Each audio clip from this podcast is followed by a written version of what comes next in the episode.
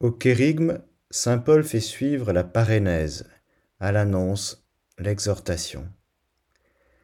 L'important est l'ordre à suivre dans la vie et dans l'annonce, par où commencer, car comme le disait saint Grégoire le Grand, on ne vient pas à la foi en partant des vertus, mais aux vertus en partant de la foi.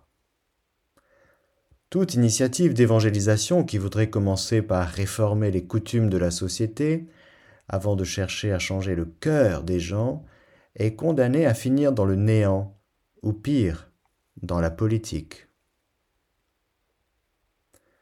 Que dit la parole de Dieu à une Église qui, bien que blessée en elle-même et compromise aux yeux du monde, a un sursaut d'espérance et veut reprendre sa mission d'évangélisation avec un nouvel élan.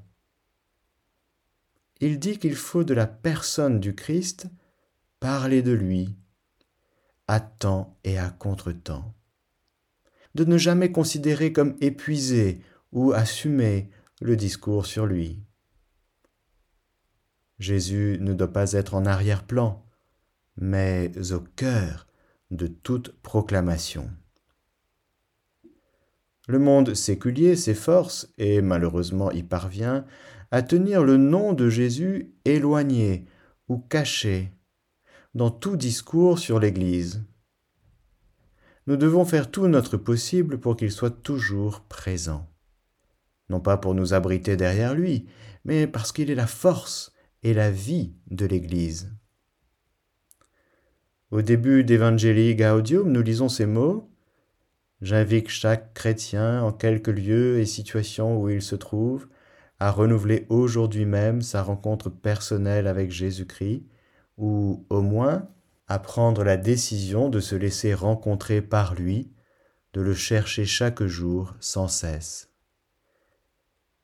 Il n'y a pas de motif pour lequel quelqu'un puisse penser que cette invitation n'est pas pour lui. Essayons de comprendre concrètement en quoi consiste cette fameuse rencontre personnelle avec le Christ. Je dis que c'est une rencontre avec une personne en vrai. Après l'avoir connu pendant des années rien qu'en photo. On peut connaître des livres sur Jésus, des doctrines, des hérésies sur Jésus, des concepts sur Jésus, mais ne pas le connaître vivant présent. J'insiste particulièrement sur ces deux adjectifs, un Jésus ressuscité et vivant, et un Jésus présent.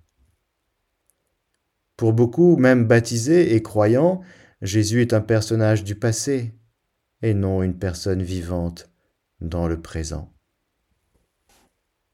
C'est là une faveur mystérieuse et secrète que nul ne connaît si ce n'est celui qui la reçoit, que nul ne reçoit s'il ne la désire, et qu'on ne saurait désirer sans être embrasé jusqu'en ses profondeurs par le feu de l'Esprit Saint que Jésus-Christ a envoyé à la terre.